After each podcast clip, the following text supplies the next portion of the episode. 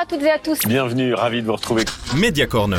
Dans un instant, notre grand reportage qui va vous emmener dans les coulisses. Voici les titres. Media Corner, le podcast qui vous emmène dans les coulisses des médias. Installez-vous, merci d'être avec nous. On est content de vous avoir parmi nous. Merci à vous d'être sur ce plateau. A tout de suite avec nos invités. Je suis Mélina, c'est parti, suivez-moi. Bonjour à toutes et à tous, je suis ravie de vous proposer cette toute nouvelle émission de podcast Media Corner dans les coulisses des médias romans, qui vous invite à découvrir qui se cache derrière les médias que vous consultez régulièrement et quels métiers, parfois méconnus, sont absolument nécessaires pour faire tourner un média. Pour ce premier épisode, je suis très heureuse d'accueillir l'équipe du Creative Lab du Blic Romandie. Je suis entourée de trois personnes, honneur aux dames. Céline Pétrement, en charge de la stratégie numérique et d'audience du Blic Romandie. Thomas Deléchat, co-responsable de la rédaction en tant que chef de produit et responsable du Creative Lab. Et Pierre Ballenegger, producteur vidéo senior. Bonjour à tous les trois, comment allez-vous? Bonjour. Bonjour. Ça va et toi? Mais Très bien. Merci bien. Bienvenue à vous. Merci d'avoir répondu présent pour lancer cette toute nouvelle émission dont je me réjouis beaucoup. Mesdames, Messieurs, vous le savez certainement, Le Blic est un média publié par Ringier. C'est un gratuit très connu en Suisse alémanique et il vient de faire son entrée en Suisse romande au 1er juin dernier. C'est donc tout frais et je me réjouis d'en discuter avec vous, Céline, Thomas et Pierre. Je l'ai dit tout à l'heure, le 1er juin, le premier article a été publié sur le site euh, blic.ch/fr, c'est bien ça? Exactement, oui. Comment est-ce que vous définissez, comment est-ce que vous définissez votre média en quelques phrases? Alors, en une phrase, euh, on peut dire que Blick est un média libre de ton dont la mission principale est de publier des euh, histoires exclusives sur la Suisse romande et sur la Suisse plus globalement. Euh, J'insiste vraiment sur l'aspect exclusif, c'est-à-dire que notre, notre idée, c'est vraiment d'amener un contenu que les, euh, les internautes ne peuvent pas trouver ailleurs. Euh, donc on n'est pas juste assis derrière notre bureau à faire de la curation euh, de contenu comme peuvent le faire d'autres médias, hein, ça, dépend de leur stratégie. Nous, notre idée, c'est vraiment d'amener euh, des infos qu'on va chercher avec nos journalistes d'investigation avant tout. Donc il y a quand même une partie de reprise de l'actu, mais surtout aussi la création d'un contenu exclusif. Il y a quand même un petit peu des deux. Exa oui, il y, a, il y, a, un peu des deux, mais, mais c'est par l'exclusivité qu'on peut se démarquer. -hmm. Et pour ça, on a nos journalistes en Suisse romande, mais on a aussi, tu as cité tout à l'heure euh, le Blick alémanique, euh, on a aussi cette magnifique force de frappe, c'est 270 personnes en Suisse alémanique, là où nous ne sommes que 20 en Suisse romande.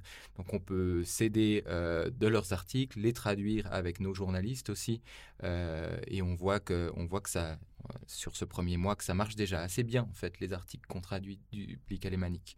Bien sûr, on est souverain, sur, euh, c'est-à-dire que la rédaction romande peut choisir les articles qu'elle traduit ou non, et on n'en traduit qu'une petite partie. Pierre, Céline, vous avez quelque chose à ajouter? Euh, non, je pense que c'est super intéressant pour nous de pouvoir bénéficier aussi des forces de, de, la Suisse allemande, justement, de pouvoir traduire tous leurs articles, parce qu'ils arrivent à, on arrive à justement amener euh, des infos qui viennent de la Suisse allemande directement en Suisse romande, mais aussi l'inverse, parce qu'on a aussi, depuis le, le, lancement, média, plusieurs articles de nos journalistes, vidéo, notamment nos journalistes sportifs, vidéo, qui ont aussi tra été traduits tu pourrais le présenter. en Suisse allemande. Et Disons, je, pense, je le présenterais déjà premièrement comme un, d'un point de vue vidéo, comme un nouveau média, on va dire. Alors forcément, on doit, on doit s'intéresser à ce que fait Blick à Zurich. Mais on réalise et on sait très bien que hum, le public n'est pas le même. Euh, le fait qu'on soit en, en, sur, uniquement sur Internet comme, comme support en tant que pure, pure player, c'est... Euh, ça change en fait énormément ce qu'on décide de mettre en avant, ce qu'on décide de créer, les réflexions qu'on a sur, sur le contenu audiovisuel, qui lui, pour le coup, euh, uniquement sur Internet, se différencie énormément. Si je prends cet exemple de Zurich, de Blick TV par exemple, où, mm. où forcément là, il y a une diffusion en contenu d'un contenu audiovisuel qui est finalement pas ce que nous on a cherché.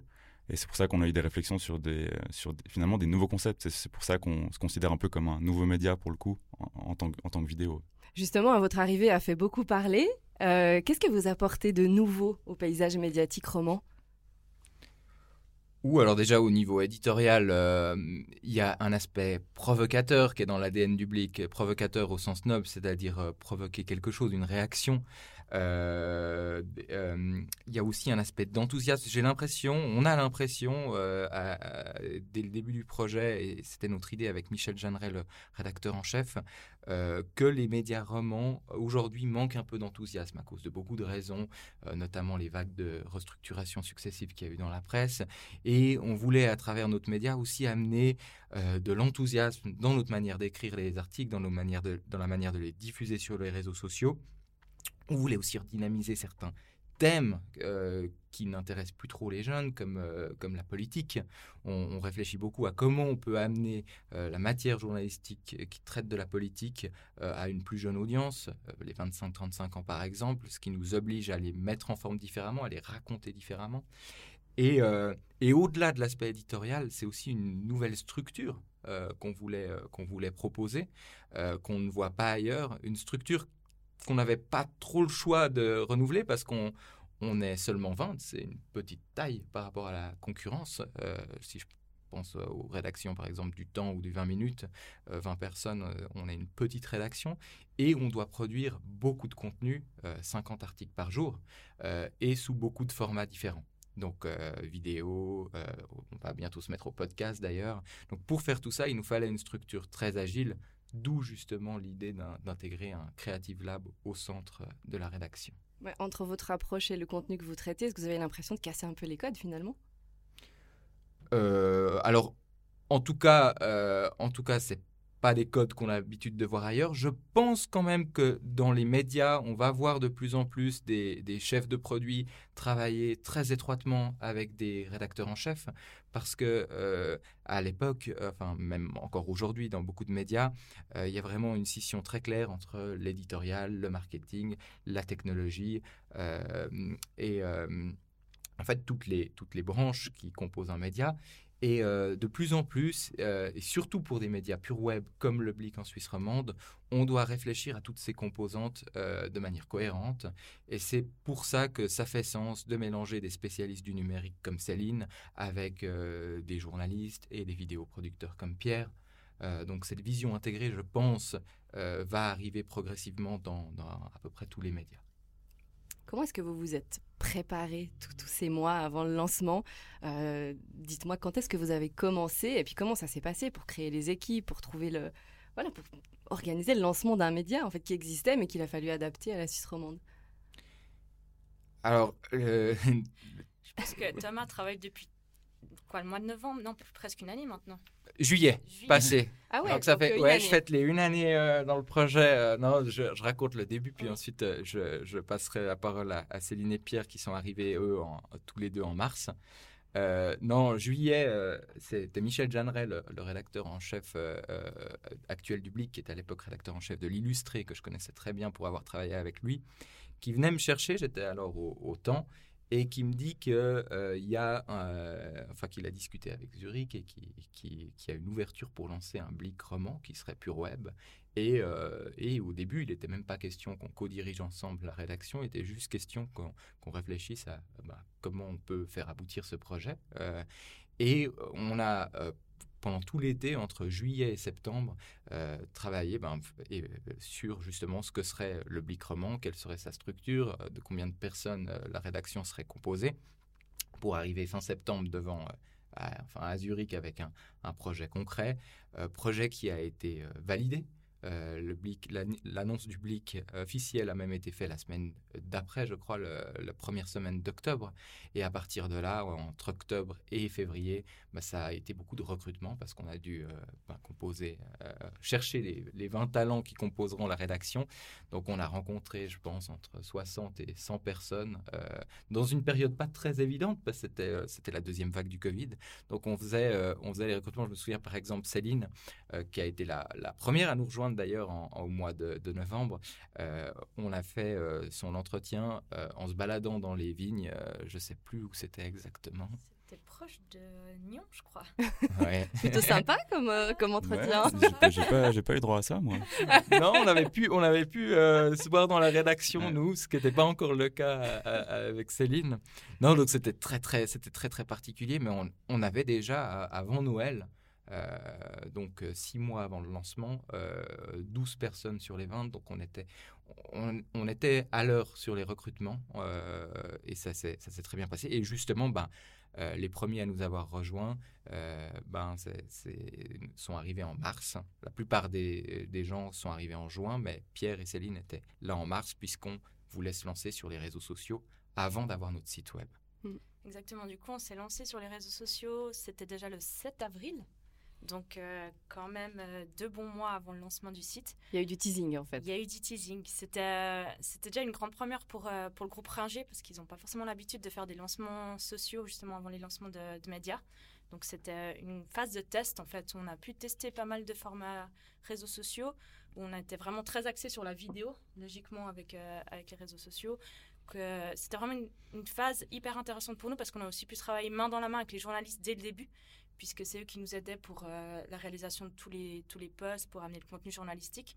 Et euh, c'était une période où on a pu, je pense, beaucoup apprendre, nous avec les journalistes et eux avec nous, et aussi les sensibiliser à l'importance des réseaux sociaux. Donc c'était vraiment un moment intéressant. En plus, on a pu déjà lancer quelques scoops, notamment sur euh, en trait Twitter. Donc c'était je pense que c'était un bon début pour tester un peu les formats qu'on pouvait présenter avec le lancement du site, mais aussi pour se faire connaître en fait euh, auprès du public roman gentiment.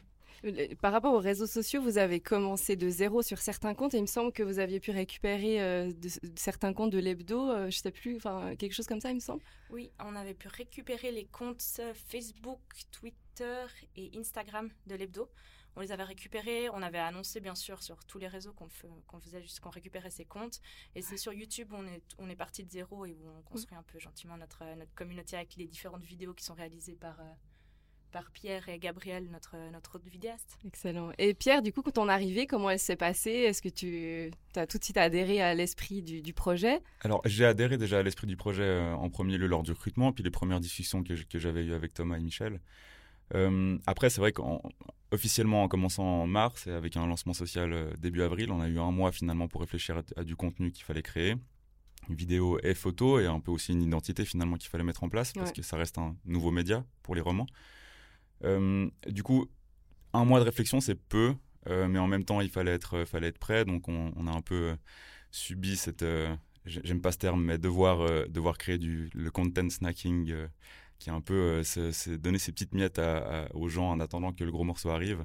euh, c'est pas facile, mais en même temps, c'est essentiel à, la création d'une identité, en tout cas d'un message euh, à faire passer euh, dans, ce que nous, on a envie de, mettre en avant.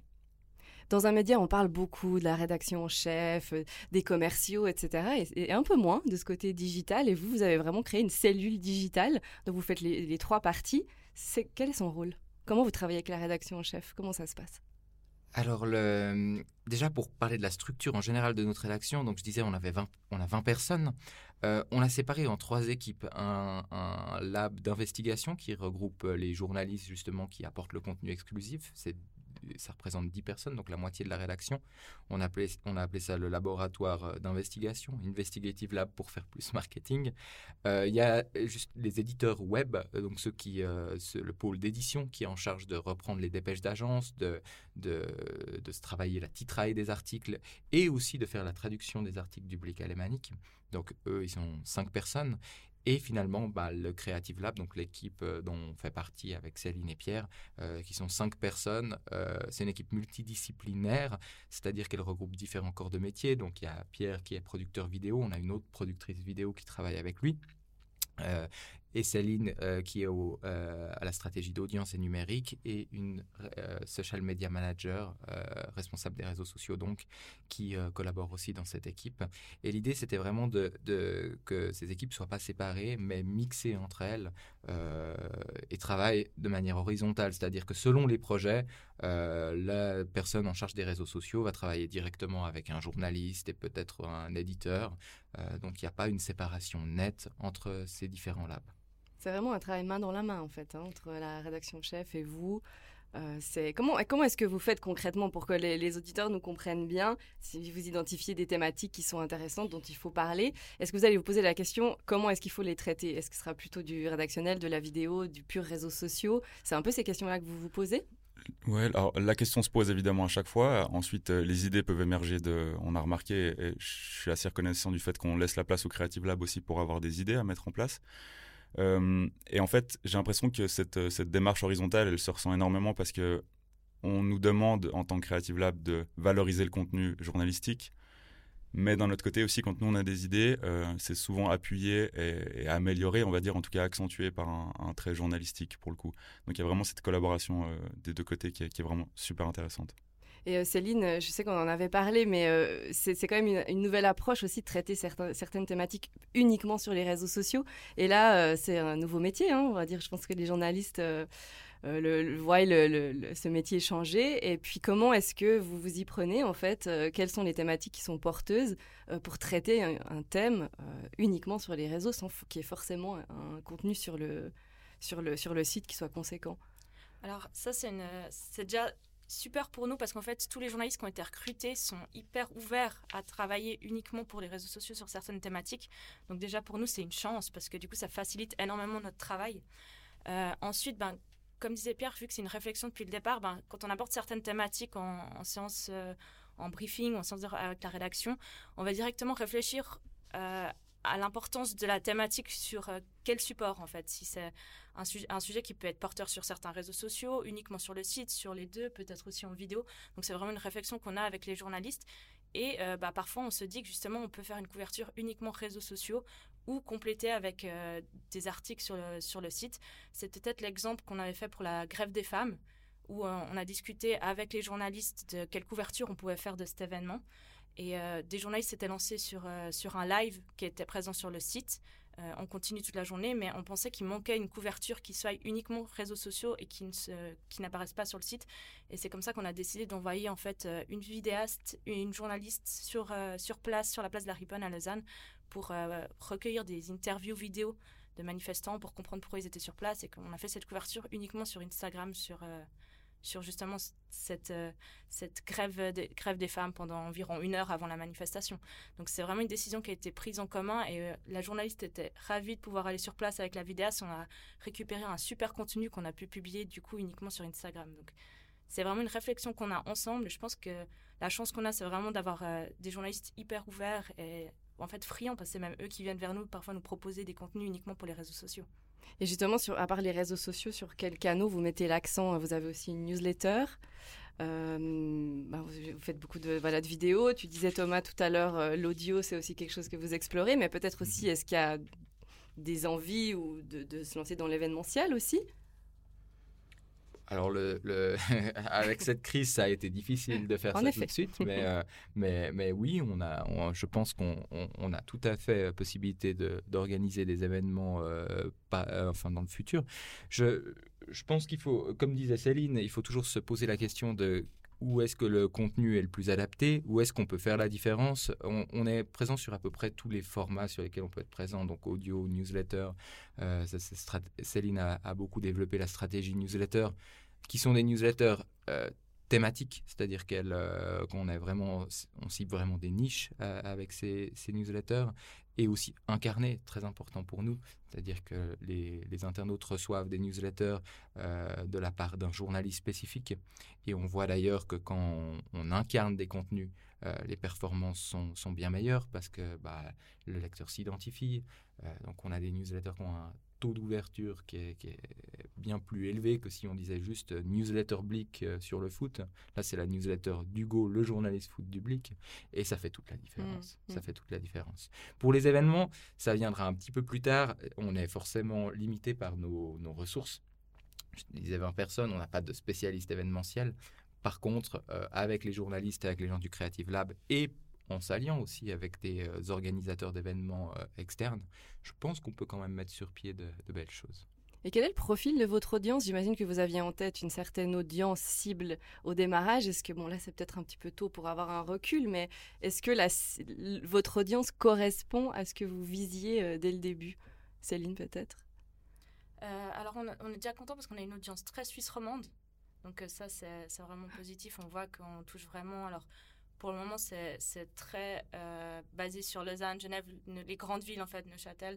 C'est vraiment une audience suisse romande. Donc, à ce niveau-là, on est assez content. Euh, après, bah, notre audience reste les 25-45 ans. Et puis là, c'est vrai que c'est encore un peu tôt pour, euh, pour définir exactement mm. à quel point on, touche cette audience. Mais on est en tout cas déjà très content des résultats et de l'audience qu'on a sur, sur le site jusqu'à maintenant on, savait que le Blick allait être un média euh, très, euh, enfin, allait être très grand public parce qu'en Suisse alémanique, qui touche vraiment une très large partie de la population, on, sait que les 25-45 ans sont très importants, c'est pour ça qu'on les cible en priorité. On sait aussi qu'en s'adressant à, cette audience-là, on touchera les, plus âgés, les moins âgés. aussi. après, c'est vrai que tout dépend du type de contenu. Sur les contenus société, pop culture ou sport, on, performe déjà bien auprès de ces gens-là. Sur les contenus politiques, on a un gros travail à faire, justement. Et là, ça va être un travail sur le long terme d'amener d'amener la politique à, des gens qui n'ont pas l'habitude de, la consommer dans les médias. Et, euh, ça va aussi euh, faire appel aux compétences vidéo, puisque c'est pas seulement une question de comment on la raconte, c'est aussi sur quel format on la raconte. Et justement, la vidéo, c'est un élément central hein, dans votre approche. Euh, quelle est votre vision de la vidéo dans le journalisme? Qu'est-ce que vous, vous voulez mettre en avant? Quel message vous voulez véhiculer à travers la vidéo? Alors, je dirais de manière générale, avant de s'intéresser à, la vidéo dans les médias, il faut s'intéresser à la vidéo aujourd'hui dans, la société parce que mm. c'est omniprésent. On, le voit, on le voit tous dans, les transports en commun, euh, dans les endroits où on n'est même pas censé consommer de la vidéo finalement parce qu'on n'a peut-être pas le son. Euh, on finit quand même par la consommer sur nos, sur nos smartphones, par exemple. Là où c'était limité à la télé avant, ça s'est développé sur l'ordinateur, ça s'est ensuite développé sur les smartphones. Et il n'y a qu'à voir encore aujourd'hui, on, sait à quel point les réseaux, sociaux misent sur la vidéo, puisqu'ils proposent la vidéo sans le son de base, pour qu'on puisse finalement la consommer peu importe, enfin, où, qu'on soit, on, a la vidéo devant nous et on doit activer le son ensuite. Elle est vraiment omniprésente. Euh, en dehors de ça, pour revenir aux médias lui-même, euh, nous, on profite d'une naissance, euh, dans le fond. Donc, on a cette chance de pouvoir partir, en guillemets, de rien et de s'intéresser et de s'inspirer de tout ce qu'on a autour de nous, dans la francophonie, mais pas uniquement. Euh, et une fois que les contenus sont, développés et commencent à être diffusés, ben, on profite aussi de l'aide de, Céline et de, Margot, notre social media manager, qui, qui nous font des retours aussi, et Céline qui nous donne des insights sur qu'est-ce qui peut être fait, comment c'est reçu, qu'est-ce qu'on peut changer. Euh, et finalement, c'est une constante évolution et on le voit encore aujourd'hui. On discute quasiment tous les jours de TikTok et euh, on sait à quel point c'est euh, différent. Euh, on réalise que chaque, chaque réseau a sa particularité, y compris dans la manière de produire une vidéo et même la post-production change énormément d'un support à l'autre. mais disons, enfin, tout ça pour dire au final qu'on parle jamais d'un concept sans parler de la manière dont on peut le diffuser. et je pense que enfin, je peux parler au nom du Creative Lab pour dire qu'on est totalement OK de, de faire l'impasse sur, sur un réseau social si ça nous permet d'être plus pertinent sur, sur un autre. Ouais. Oui, bien sûr, il y a ça, c'est de produire le bon contenu pour le bon canal. Mhm. Tu, tu, nous demandais au début euh, du podcast euh, comment le public euh, vraiment va faire la différence. je pense que sur les vidéos, on peut facilement la faire parce que si on regarde à, à, l'international, en France par exemple, on a des médias comme Combini et comme Brut qui sont, qui sont très bons en vidéo. Pourquoi? Parce que quand on se retrouve sur une vidéo Combini, on peut enlever le logo, on saura quand même qu'on est sur une vidéo Combini, parce qu'ils ont des formats qui sont très identitaires, très marqués, et pour ça, ils sont entourés de professionnels euh, de la vidéo et pas seulement de journalistes, euh, reporters images. Et, euh, et en Suisse romande, on a un peu moins ça dans les médias, c'est-à-dire que si vous prenez tous les médias romans actuellement et que vous enlevez le logo de leurs vidéos, des vidéos en tout cas qui diffusent sur les réseaux sociaux, ça sera très difficile de dire quelle vidéo appartient à quel média. Euh, et là, ce qu'on a fait avec euh, le Creative Lab, c'est qu'on s'est pas tourné vers des. Euh, on, avait, on savait qu'on allait avoir assez de journalistes, donc on s'est tourné vers des gens comme Pierre, qui avait leur agence vidéo avant, qui venait du monde de la communication, pour apporter quelque chose de complémentaire. Il a fallu créer une identité forte, en fait, pour se différencier visuellement. Exactement. Et on a encore du travail à faire. On va progressivement, progressivement amener les, les, vidéos du Blick un petit peu plus loin avec des, des nouveaux formats, des nouveaux concepts qui, qui seront justement, euh, bah, qui identifieront bien notre marque. Bah, on se réjouit de voir ça. Quelle est aujourd'hui la recette pour attirer des lecteurs à travers les réseaux sociaux? Et puis, qu'est-ce que vous avez développé dans ce sens-là? Bah, je pense qu'on en a déjà parlé un peu, mais l'important c'est déjà d'avoir une stratégie claire de différencier quel type de contenu on va publier sur quel réseau et en fonction du public qui est présent sur ce réseau et qu'on veut atteindre. Et bah, comme le disait Pierre, notamment pour les vidéos, c'est aussi de respecter simplement les codes de chaque réseau et les habitudes de consommation. On essaye vraiment de faire attention euh, avec Margot, euh, notre responsable réseaux sociaux, mais aussi avec Pierre et, Gabi, et Gabriel pour euh, la vidéo, de, de, de réaliser les bons contenus et de les publier sur les bons réseaux pour toucher les bonnes audiences. Typiquement sur Instagram, on a développé des, des, des stories euh, le quiz politique qu'on met tous les lundis et qui est un, petit retour sur l'actualité sous forme de quiz réalisé par l'un de nos journalistes.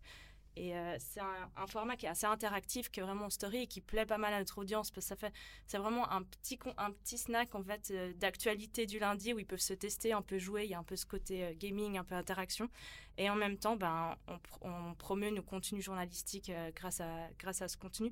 Et on voit que c'est vraiment un contenu qui est fait pour Instagram et pour les stories.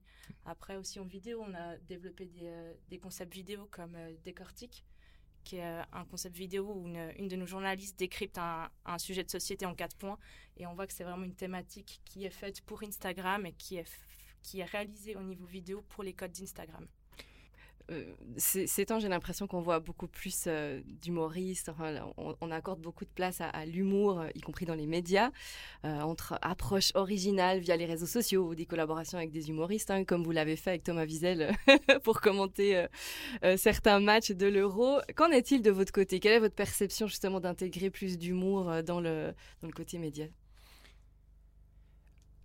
Il y, a, euh, il y a un danger, je pense, dans lequel il faut, euh, faut pas tomber, euh, un piège dans lequel il faut pas tomber, c'est celui de penser qu'on attire les jeunes audiences qu'à travers le divertissement.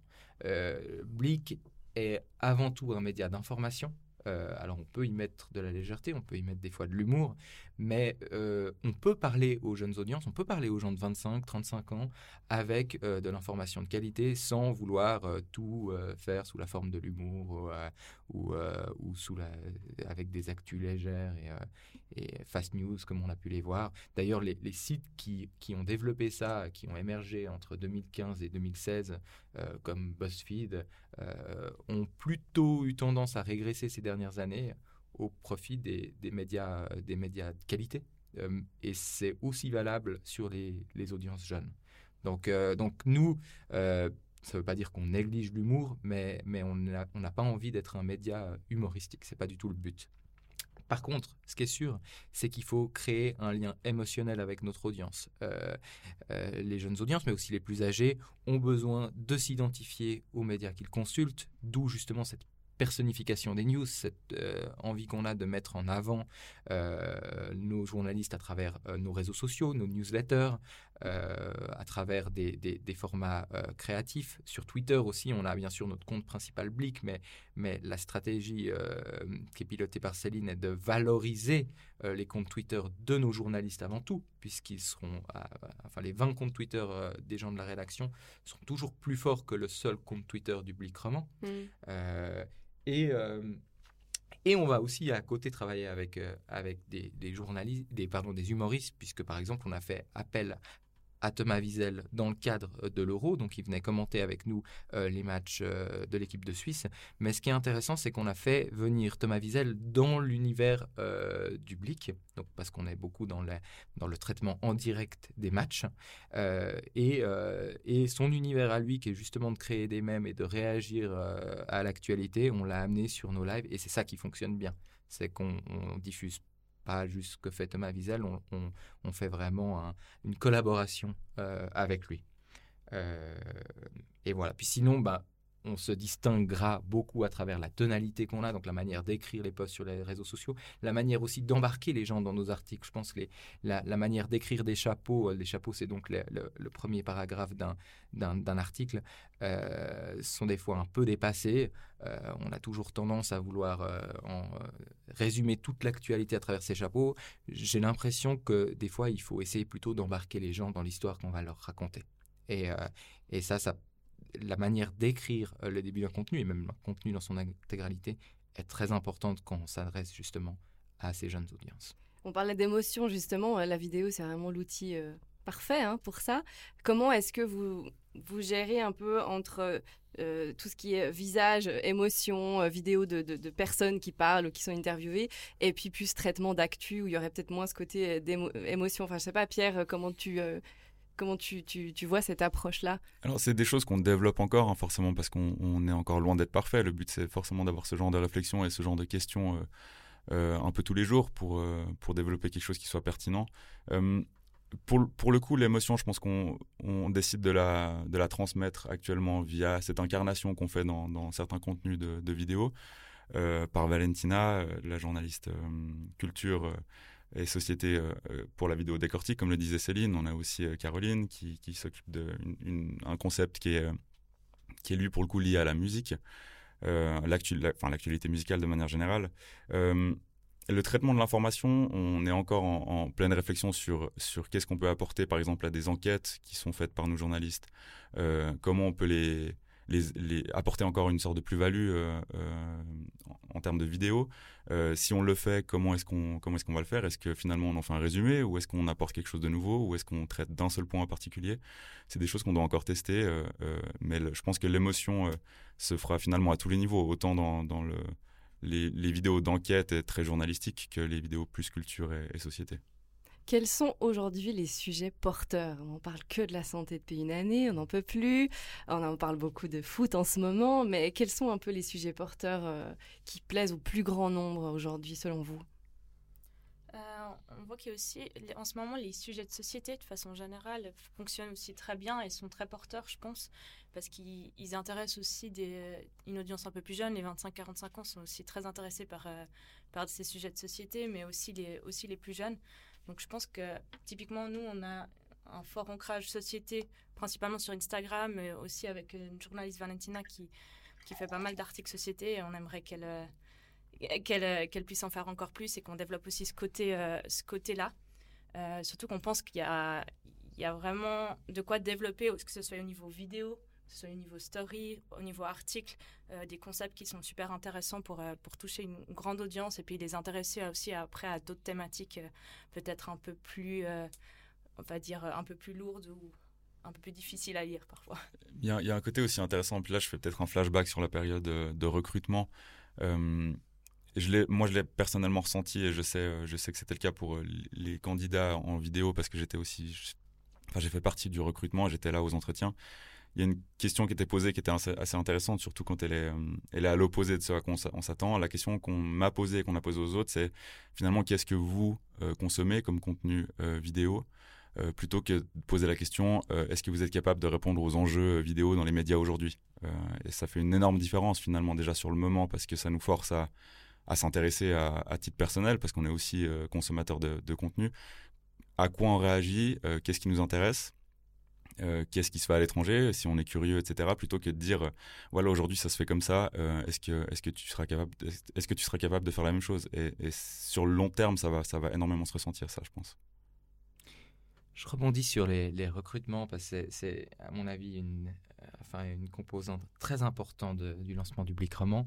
On, euh, quand on a, donc on a fait tous les recrutements à deux avec euh, Michel Jeanneret, le rédacteur en chef. Euh, et quand on voyait les gens, justement, on, on c'est pas comme si on recrutait quelqu'un pour venir compléter une équipe qu'on avait déjà. C'est qu'on cherchait des gens sans savoir comment ils allaient s'entendre entre eux. Donc on s'intéressait bien sûr beaucoup aussi aux personnes qu'il y avait derrière et pas seulement aux, compétences. Et ce qui a eu d'assez, d'assez magique, c'est que au début on pensait que rien que notre duo, le fait qu'un qu'une rédaction soit gérée par quelqu'un qui euh, soit co-gérée par quelqu'un qui n'est pas journaliste comme moi puisse refroidir euh, certains journalistes et le fait aussi qu'on ait un creative lab qui soit composé de non-journalistes au centre de la rédaction puisse refroidir certains.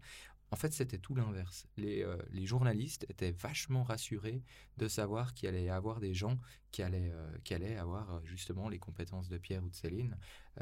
pourquoi? Parce que souvent, quand il y a un lancement de nouveaux médias, un lancement de pure player notamment, on va souvent demander aux journalistes qui sont recrutés de faire un peu tout, c'est-à-dire de designer eux-mêmes leur newsletter ou alors de, monter eux-mêmes leurs vidéos.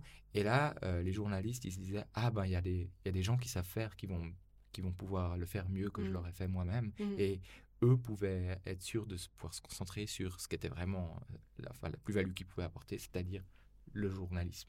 Et inversement aussi, à, avec cette casquette de créateur, enfin de, producteur vidéo dans, dans cette équipe, euh, moi j'étais extrêmement rassuré du fait qu'on n'allait pas me demander d'être un, d'être un JRI, donc le journaliste reporter image, euh, cette sorte de one-man show, euh, one-man band qui doit aller poser sa, caméra sur son trépied, tenir le micro, poser les questions en même temps.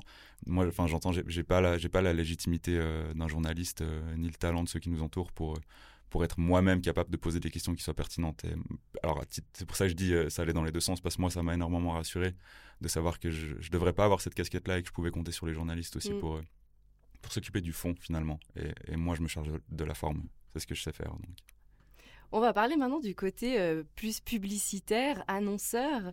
Quels sont leurs besoins aujourd'hui? Est-ce qu'ils sont tous sensibles à cette approche 100% web? Enfin voilà, comment vous, avec ce nouveau média, vous attirez euh, les annonceurs?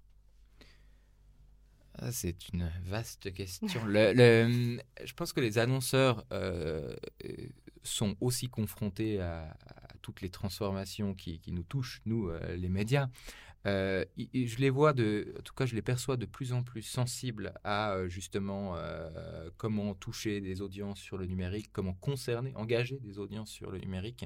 On voit que ça se fait de plus en plus à travers les, contenus, donc ce qu'on appelle les brand content, les, contenus qu'on produit, qu'on peut produire en collaboration avec des marques. Pour ça, on a des, spécialistes, notamment à, Zurich, dans la régie publicitaire et aussi à Lausanne.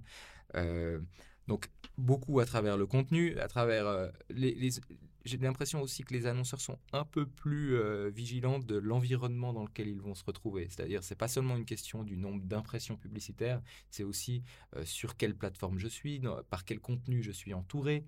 et là, on voit typiquement que, que nos newsletters qui sont, comme je disais, de niche, thématiques. Donc, euh, avec une newsletter foot, on va pas avoir la même audience que si on fait une newsletter généraliste.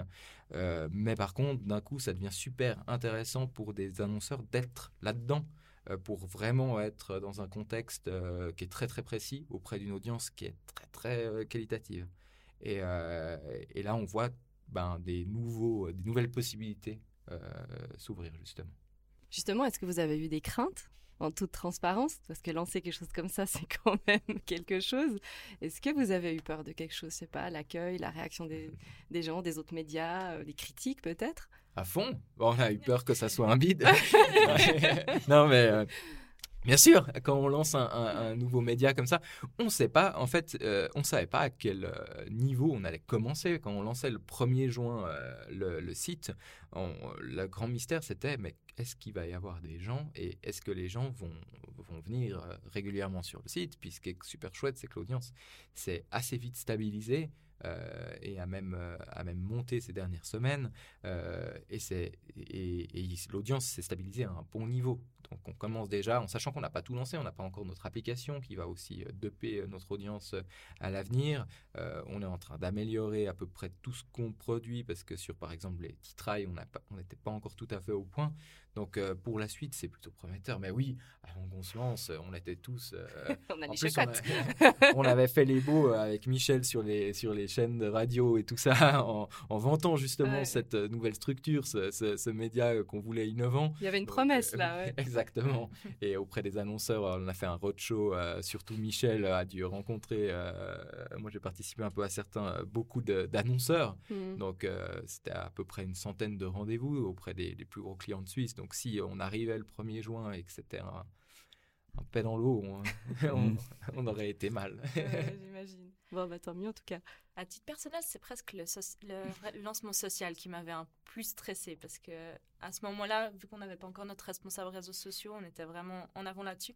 Et de voir après deux mois que les retours étaient déjà positifs pour le, lancement social, ça m'a honnêtement un peu rassurée, même si le stress restait très important. Mais de se dire, bon, déjà, le, lancement social s'est déjà bien passé, c'est déjà une bonne première étape, les retours sont déjà positifs. Donc, euh, après, il fallait encore travailler pour, euh, pour euh, le lancement du site, mais c'était déjà un peu rassurant, on dira. On a parlé avant de, ben, de la phase de recrutement, mais est-ce que vous pourriez, est-ce que vous pouvez me dire chacun des trois, qu'est-ce qui au final vous a plu? Dans ce projet et qui m'a dit bah, allez, je me lance, ça me plaît, j'ai envie d'y aller. Euh, pour revenir à ce que je disais aussi juste avant, c'est ce côté, enfin de comprendre assez rapidement que la crainte que j'avais d'être un JRI reporter image euh, c'est très vite effacé. Euh, donc moi, ça m'a plu de, de, voir euh, et d'entendre qu'on on nous promettait finalement une entente horizontale, comme le disait Thomas, entre tous les, tous les labs.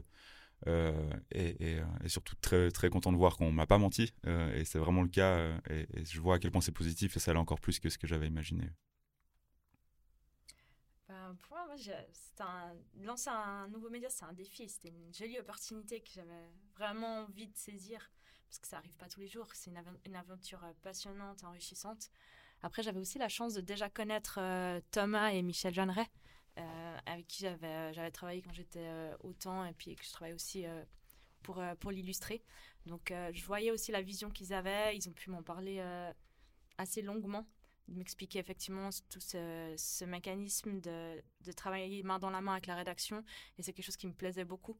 Euh, parce que je pense que c'est vraiment enrichissant tant pour le journaliste que pour nous. Et ça nous permet de travailler sur de nombreux projets. Aussi, le fait d'être une petite équipe, ça, vraiment, ça nous permet d'être agile, de tester pas mal de choses, de travailler sur des projets différents. Et c'était vraiment, je, pense, un, un, défi, une aventure que, que j'avais vraiment envie de, dont j'avais vraiment envie de faire part. Donc, elle ne fait que commencer. Exactement. je pense qu'il y a deux choses qui m'ont beaucoup attiré dans ce projet. La première, c'est euh, euh, je venais du média Le Temps, euh, je co-dirigeais l'équipe, la, cellule numérique du, du Temps. Et, c'est quand même une grosse machine. Le temps, c'était 100, 100, personnes, la rédaction. il y avait aussi des impératifs papier. Donc, c'est la transformation numérique. Je pense qu'on l'a plutôt bien fait les cinq dernières années, euh, mais, euh, elle était forcément limitée euh, par notre structure. là où justement, avec le Blick, on arrivait avec un média 100%, 100 digital. 20 personnes, ça reste une taille très humaine. Moi, ça m'a plutôt rassuré. Ça veut dire que tout le monde peut se connaître, tout le monde peut facilement se parler. Euh, donc en termes managérial, ça, change vraiment les choses. Euh, donc cette, possibilité d'évoluer dans un, média comme ça, sans impératif papier, ce qui nous permet d'être très agile, parce qu'on n'a pas un nombre de pages à rendre le lendemain. Donc si on veut tous se concentrer sur une affaire qui, euh, vraiment suscite l'intérêt du public, on peut le faire. On peut d'un coup se dire, ah ben, nos journalistes sport aident la rubrique société parce qu'il y a un immense truc ou vice-versa. Et, c'est ça qui plaît. Et finalement, l'autre chose qui m'a tout de suite attiré, c'est la confiance euh, du groupe Ringier et du groupe Blick. On est, euh, quand on est arrivé avec, euh, avec Michel pour leur proposer déjà d'être un duo rédacteur en chef et chef de produit, c'était assez improbable et ils nous ont tout de suite fait confiance. Quand on est arrivé en proposant cette structure en trois labs qui est, venue de nous, justement. Euh, ils nous ont aussi fait confiance sur les recrutements, sur le, sur le lancement social. Euh, c'est à toutes les étapes du projet, on a eu le plein soutien euh, du, du Blic à Zurich et plus largement du groupe Ringier.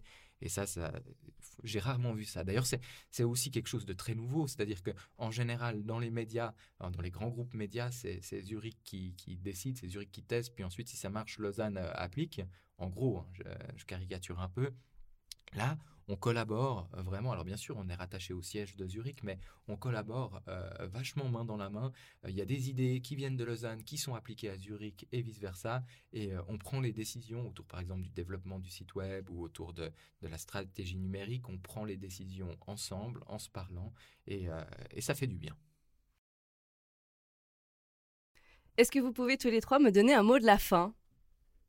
Chacun son tour, pour clore un petit peu la discussion. Euh, est-ce que vous voulez sur euh, le bilan de, ces premières semaines ou je sais pas, partagez-moi un peu vos, vos, sentiments. Bah, très, très positif et je pense qu'aussi le fait qu'on soit là pour en discuter euh, le prouve. Donc à titre personnel, moi j'ai hâte en tout cas de voir ce qui nous attend et je suis, je suis assez confiant. il m'a retiré les mots de la bouche. je suis impatiente. Vous êtes d'accord, vous êtes d'accord. Je suis impatiente de voir les, les, mois à venir, comment on va évoluer et puis effectivement, ce qui est vraiment agréable, c'est de pouvoir euh, tester, essayer d'innover constamment. Donc, euh, on ne sait pas forcément de quoi est fait les prochains mois, mais on se réjouit en tout cas. Quelle aventure de dingue. Euh, alors, fatigué après ce premier mois, faut le dire, mais de la bonne fatigue. Non, non, on, a, on avait, la, on avait la tête sous l'eau ces dernières semaines. C'est dingue, hein. c'est comme un camion qui nous est passé dessus, qui nous a tous embarqués. et en même temps, grâce aussi au, à l'entente dans la rédaction, c'est une aventure très humaine. Euh, ben on tient bon, on essaye chacun de, faire le mieux qu'on peut, de supporter les autres, d'aider les autres. Et euh, l'atmosphère qu'il y a dans les rédactions, alors qu'on est tous, c'est des périodes qui sont pas faciles parce qu'il y a une nervosité aussi, mais euh, tout le monde tire à la même corde. les journalistes, ceux qui ne le sont pas, et franchement, c'est assez magique. On vit pas ça souvent dans une mmh. vie, je pense. Mmh. Bon, en tout cas, bravo. Merci. Bravo pour ce magnifique projet. Merci d'avoir été avec moi aujourd'hui pour partager tout ça. Je vous souhaite plein succès. Et mesdames, messieurs, je vous encourage à aller euh, suivre le Blic Romandie sur les réseaux sociaux et sur le site blic.ch/fr. Et vous faire nos retours. Euh, enfin, nous faire vos retours.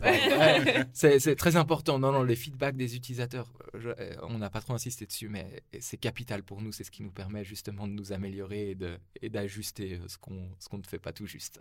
Alors, mesdames, messieurs, à vos claviers. Merci à tous. Merci. Merci. Au revoir. Media Corner, le podcast qui vous emmène dans les coulisses des médias.